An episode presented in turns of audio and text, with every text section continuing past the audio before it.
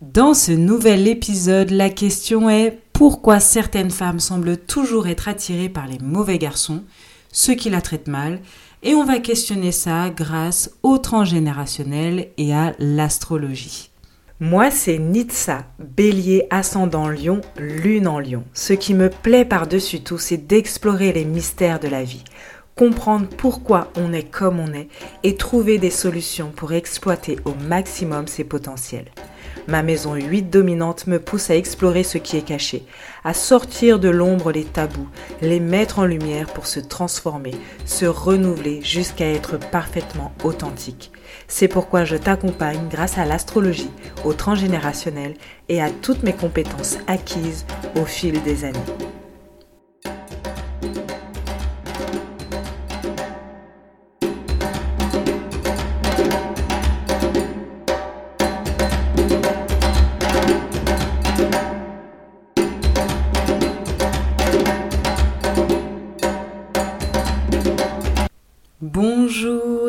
Bienvenue dans ce nouvel épisode de podcast.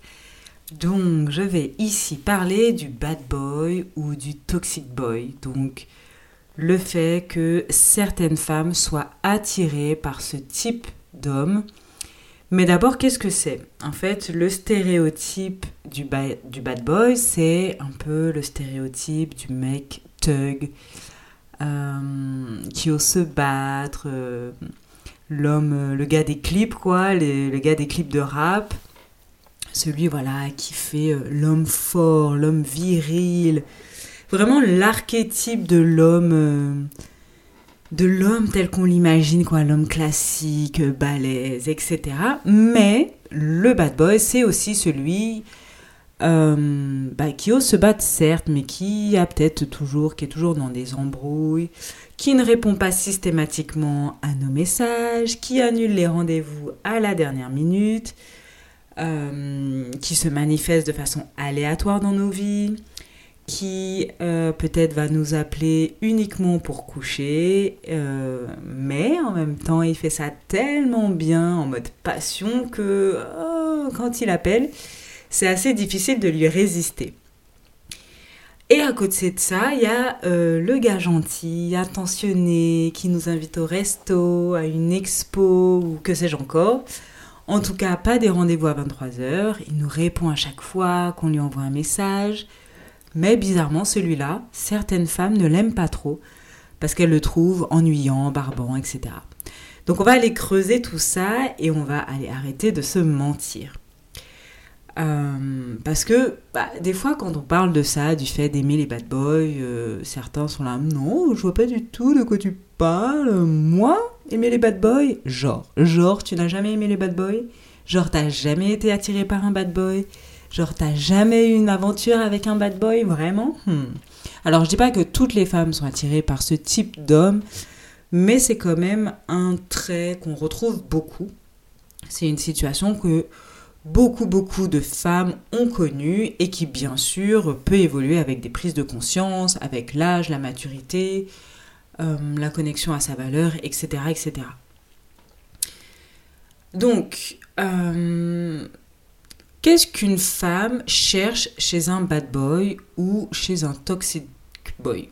Ah oui, c'est vrai que pour le toxic boy, euh, j'ai pas défini, mais on va dire que le toxic boy, il n'a pas forcément les traits stéréotypé de l'homme viril, etc. Mais lui, il est surtout, en fait, il va avoir des traits communs avec le bad, le bad boy sur le côté, euh, ben, la relation finalement, elle est toxique, quoi. Euh, il est vraiment caractérisé par le fait qu'on entretient une relation toxique avec lui. Donc, euh, il a comme le bad boy, genre, il nous répond pas forcément il euh, voilà, il répond pas à tous nos messages, euh, il nous appelle à 23h minuit, etc., euh, etc.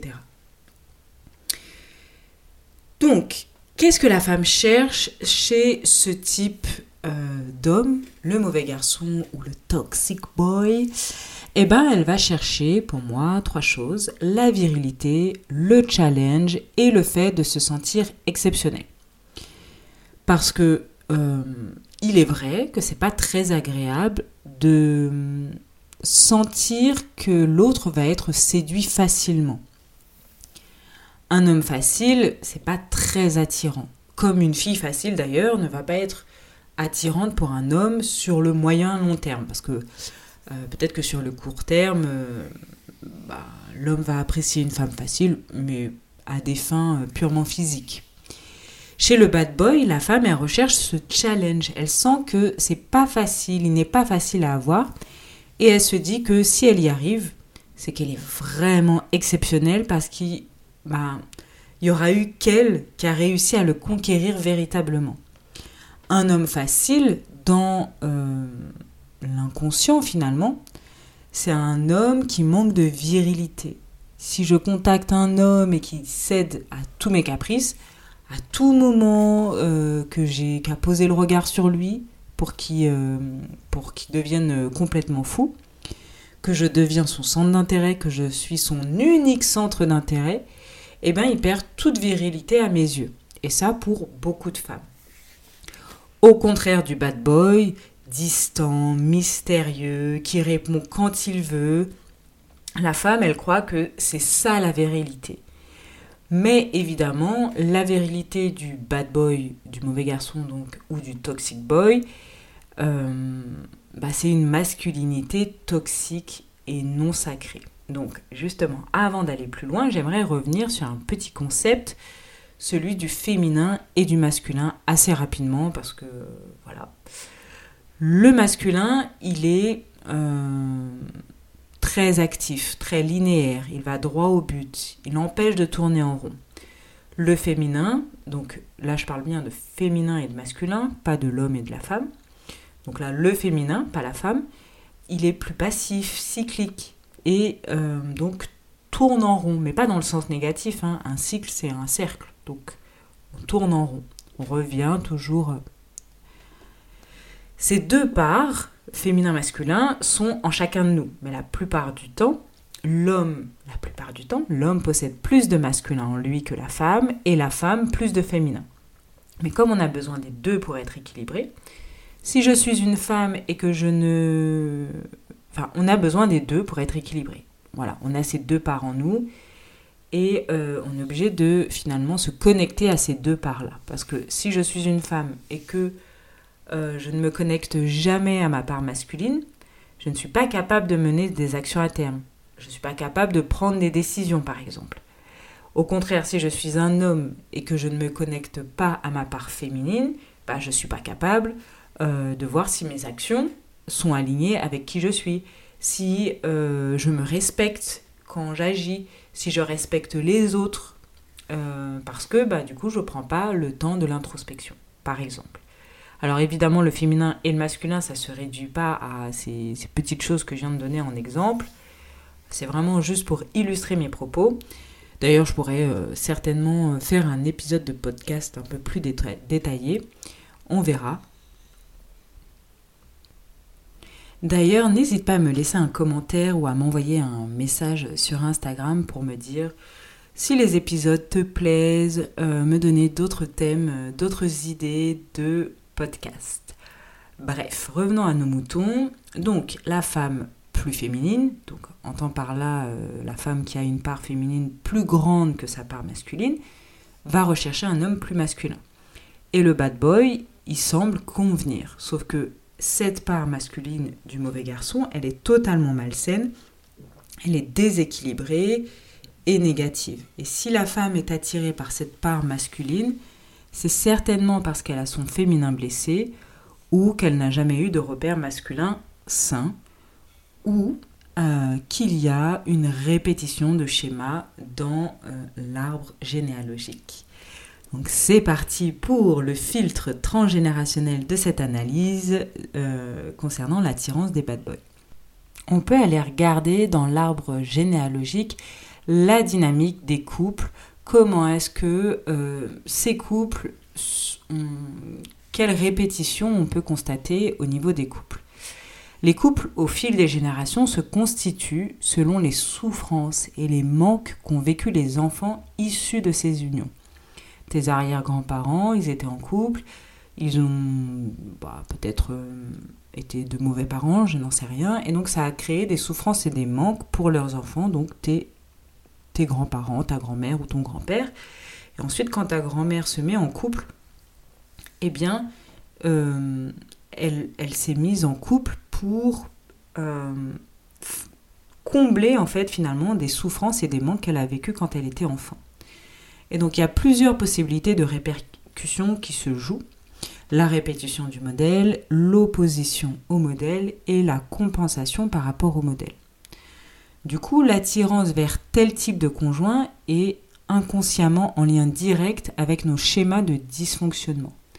Une projection remplie d'attentes que l'autre va combler nos besoins, ou alors rejouer les conditionnements transmis. Donc, lors de la rencontre, l'autre est idéalisé et inconsciemment associé au sauveur parfois, ou associé à d'autres euh, dysfonctionnements que les ancêtres ont pu vivre.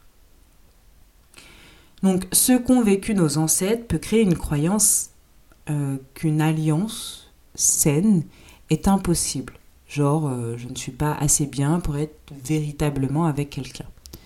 Et cela peut se jouer quand, euh, à un moment, il y a eu un moment, un abandon du père, quel que soit l'abandon, volontaire ou involontaire. Donc il est parti, il a disparu, il est mort très tôt, ou même une absence psychologique de sa part. Il est présent physiquement, mais en fait, il ne s'investit pas du tout dans la vie, euh, dans la vie du foyer.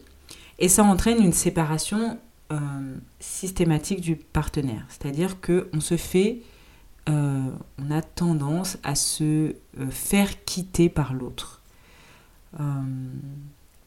donc, Évidemment, ça arrive à tout le monde de se faire, euh, voilà, de subir une séparation, que l'autre nous quitte. Ça arrive à tout le monde, un jour ou l'autre. Mais là où c'est problématique, c'est euh, dans la répétition de se faire quitter systématiquement. Et donc là, ça vient peut-être montrer un trauma dans l'arbre généalogique d'un abandon d'un père ou d'une mère. Une mère qui a abandonné son enfant crée cette vision qu'on n'est pas digne d'amour et donc si ce n'est pas guéri, cette croyance, elle peut se perpétuer de génération en génération et donc créer le sentiment qu'on n'est pas digne d'amour. On va donc chercher l'amour dans le couple, dans l'autre, mais on va être tellement dépendant, on va tellement vouloir montrer qu'on est digne d'amour euh, que s'il te plaît, genre s'il te plaît reste, que ça peut aussi engendrer une sorte de recul, une sorte de répugnance, je ne sais pas si ça existe ce mot, bref, l'autre finit par nous quitter réellement, ou alors on peut choisir justement des personnes qui vont euh, montrer qu'on n'est pas digne d'amour, des personnes qui vont inlassablement nous abandonner, nous laisser, nous maltraiter. Euh, on répète ce schéma par fidélité familiale, par loyauté familiale, pour ne pas surpasser nos parents, nos grands-parents, nos arrière-grands-parents, etc. On répète euh, cet abandon par l'autre et donc on continue d'être quitté par l'autre.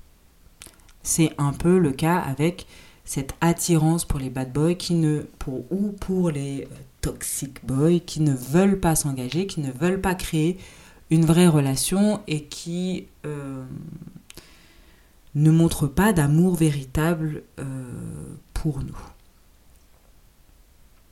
Il y a aussi un peu l'amour, l'amour euh, fantasme, l'amour idéalisé. L'idée que le prince charmant va arriver à un moment donné. En fait, il n'arrive jamais. Et donc, on fantasme sur un homme ou sur une femme, mais là, ce cas-là, c'est plus souvent le cas de femmes qui fantasment sur un homme. Un homme qui ne veut pas s'engager, un homme qui ne veut pas être avec elle. Euh, c'est vraiment ce mythe du prince charmant qui va arriver, qui va me sauver, mais qui ne vient pas. Euh, ce fantasme, on reste en fait dans un fantasme. Et du coup, on choisit un homme qui euh, n'est pas réel, un homme qui ne concrétise pas réellement une relation. Donc, ça va être choisir un homme déjà marié, choisir un, un homme un peu maltraitant, choisir un bad boy, quelqu'un qui finalement ne nous traite pas à la hauteur de euh, ce qu'on est qui euh, ne met pas en avant notre valeur, qui n'a pas conscience de notre valeur. Et parfois, ça vient du fait que des femmes, dans notre arbre, vivaient avec des hommes, parce que c'est un peu ce qui se faisait traditionnellement. Les femmes, le mariage, c'était quelque chose d'obligatoire. euh, donc elle vivait avec des hommes par obligation. On choisissait un mari pour la sécurité, pour perpétuer un peu la progéniture, pour perpétuer la race humaine. Euh, et donc le mari ou la femme était là pour créer un foyer stable et sécure. Et il y avait euh, des deux côtés, un homme comme la femme, des aventures extra-conjugales et des amours impossibles avec des gens engagés ailleurs, mais qui correspondaient tellement à un amour passionné, un prince charmant, fougueux, merveilleux, etc., etc., euh, mais qui au final n'est pas là. Ce n'est pas avec lui qu'on s'engage. Et donc il est encore, euh, malgré la modernité de nos, couples aujourd'hui et la, normalement la facilité, la plus grande facilité à être euh, en couple avec qui on veut, eh bien on est encore bloqué dans cet inconscient collectif, les femmes sont encore bloquées dans cet inconscient ancien que le prince charmant c'est pas pour nous. Et on le fantasme, on vit dans un fantasme et pas dans la réalité. On veut prouver parfois que l'amour véritable, celui qui nous fait vibrer, ça ne peut pas durer. Du coup, on choisit des hommes qui ne veulent euh, pas de relations durables, qui ne sont pas disponibles, comme les amants de euh, nos aïeuls. De façon générale, l'absence de figure paternelle peut avoir un impact vraiment sur le euh, choix du partenaire pour la femme. Alors une figure, une figure paternelle, pardon, c'est pas forcément le père biologique. Il y a des enfants euh, qui vivent très bien le fait que leur père soit mort tôt, euh, disparu, etc., etc. Parce qu'ils ont une figure paternelle autre, le grand-père, l'oncle, le prof, le voisin, que sais-je.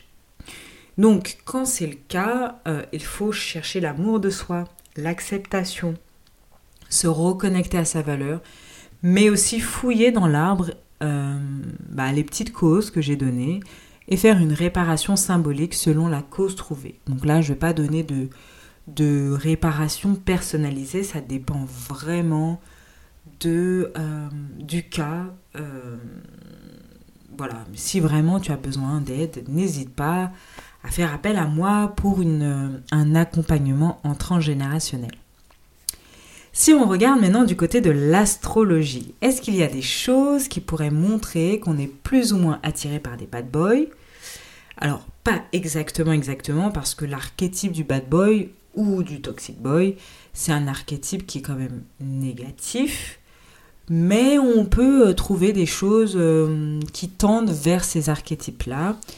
Euh, voilà, des caractéristiques qui pourraient correspondre à cet archétype. Alors déjà, la planète Vénus, euh, elle nous montre un peu nos comportements amoureux. Évidemment, Vénus ne montre pas que ça, mais là, je vais la prendre sous le regard de l'amour. Et euh, je ne vais prendre aussi que les cas où la Vénus dans une, carte du ciel correspondrait à une attirance pour un type qui ressemble au bad boy. Ok? Donc je ne vais pas passer au crible euh, les Vénus dans tous les signes, dans toutes les maisons, euh, avec les aspects, etc. C'est pas euh, un épisode sur Vénus en signe, Vénus en maison. C'est vraiment, je vais parler que de Vénus dans quelques signes, les signes où en fait qui, euh, qui montre encore une fois une attirance qui pourrait ressembler à l'archétype du bad boy. Donc, si tu as ta Vénus en bélier, euh, eh bien, ça peut montrer une attirance pour des hommes virils, sportifs, l'archétype classique de l'homme avec un grand H, le bonhomme, quoi. mais du coup, attention justement à ne pas confondre avec un homme qui n'est pas dans une virilité saine et équilibrée. Ok Si tu as Vénus en Gémeaux, ça montre une attirance pour des personnes un peu qui soufflent le chaud et le froid. Il me veut, il me veut pas, il est, euh, il est hyper présent, puis finalement il est plus là, voilà. Des hommes joueurs, des hommes charmeurs, donc ça peut faire un peu penser au bad boy. Encore une fois, pas dans le côté euh, trop négatif. Une Vénus en scorpion, ça donne une attirance naturelle pour des personnages mystérieux, complexes, tortueux, euh, indéchiffrable, profond, et justement attention à ne pas rentrer dans des schémas toxiques avec cette Vénus en scorpion et à pas chercher absolument à euh, être avec des hommes trop euh, torturés quoi. Une Vénus en verso aime les personnes libres, anticonformistes.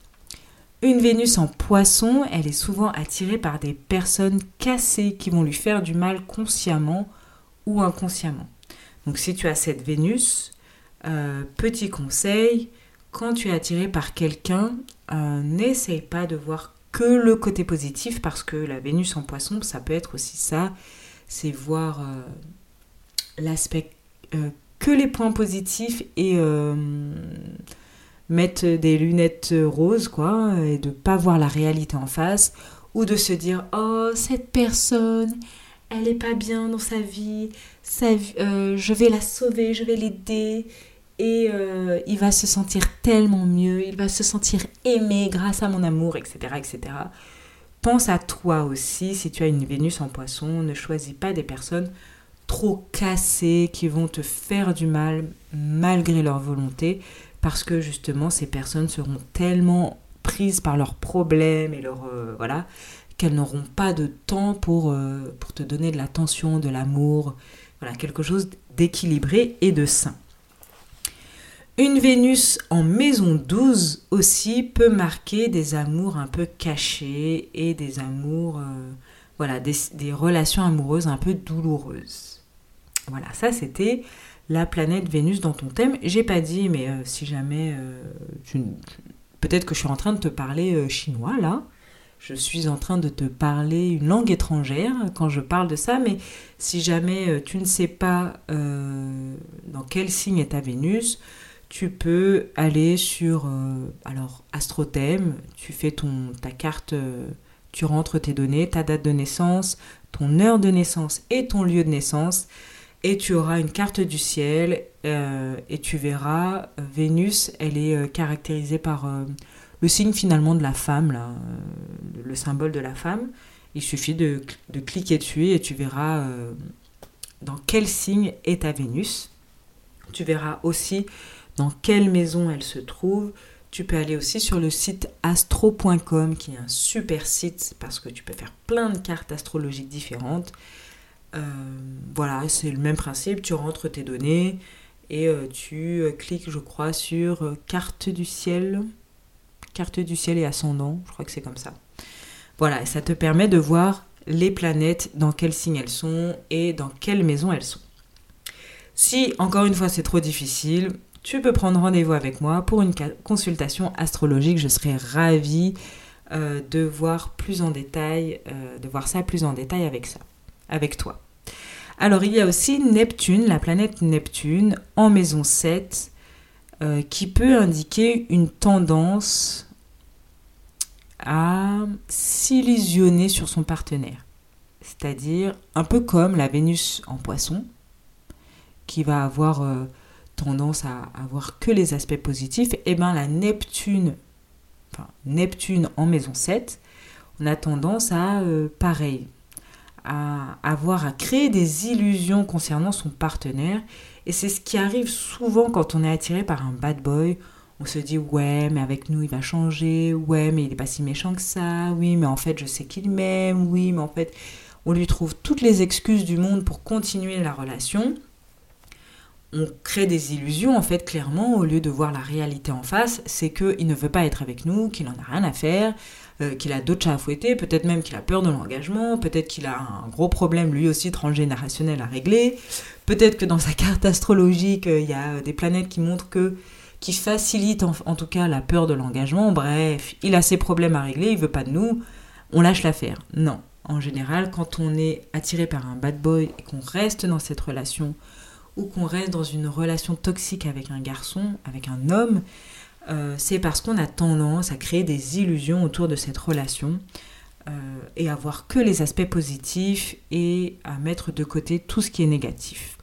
Et donc la Neptune en maison 7, euh, ben, on tend vers ça et on prête au partenaire toutes les qualités du monde et on ne se méfie pas assez de ses comportements. On est un peu en mode naïf, euh, naïveté totale, et on grandit un peu les quelques qualités qu'il peut avoir, genre, je sais pas. euh, Cette fois-ci, il m'a répondu tout de suite. Oh, il est trop attentionné. Bref, il est hyper disponible pour moi. Voilà. Bref, on, grandit un peu trop les qualités euh, avec cette Neptune en maison 7. Voilà, j'ai fait le tour du j'aime les bad boys. Pourquoi? Euh, J'espère que ce podcast, cet épisode t'a plu. N'hésite pas à me faire un retour euh, sous cet épisode en message sur Instagram. Voilà, euh, ça me plairait de savoir ce que tu en as pensé. Est-ce que euh, tu as été dans cette situation? Est-ce que tu as été attiré toi aussi par des bad boys? Est-ce que tu as été dans une relation euh, avec un toxic boy? J'ai beaucoup utilisé de, mots anglais, il faut que j'arrête un peu. Bref, dis-moi tout et je te dis à bientôt pour un prochain épisode.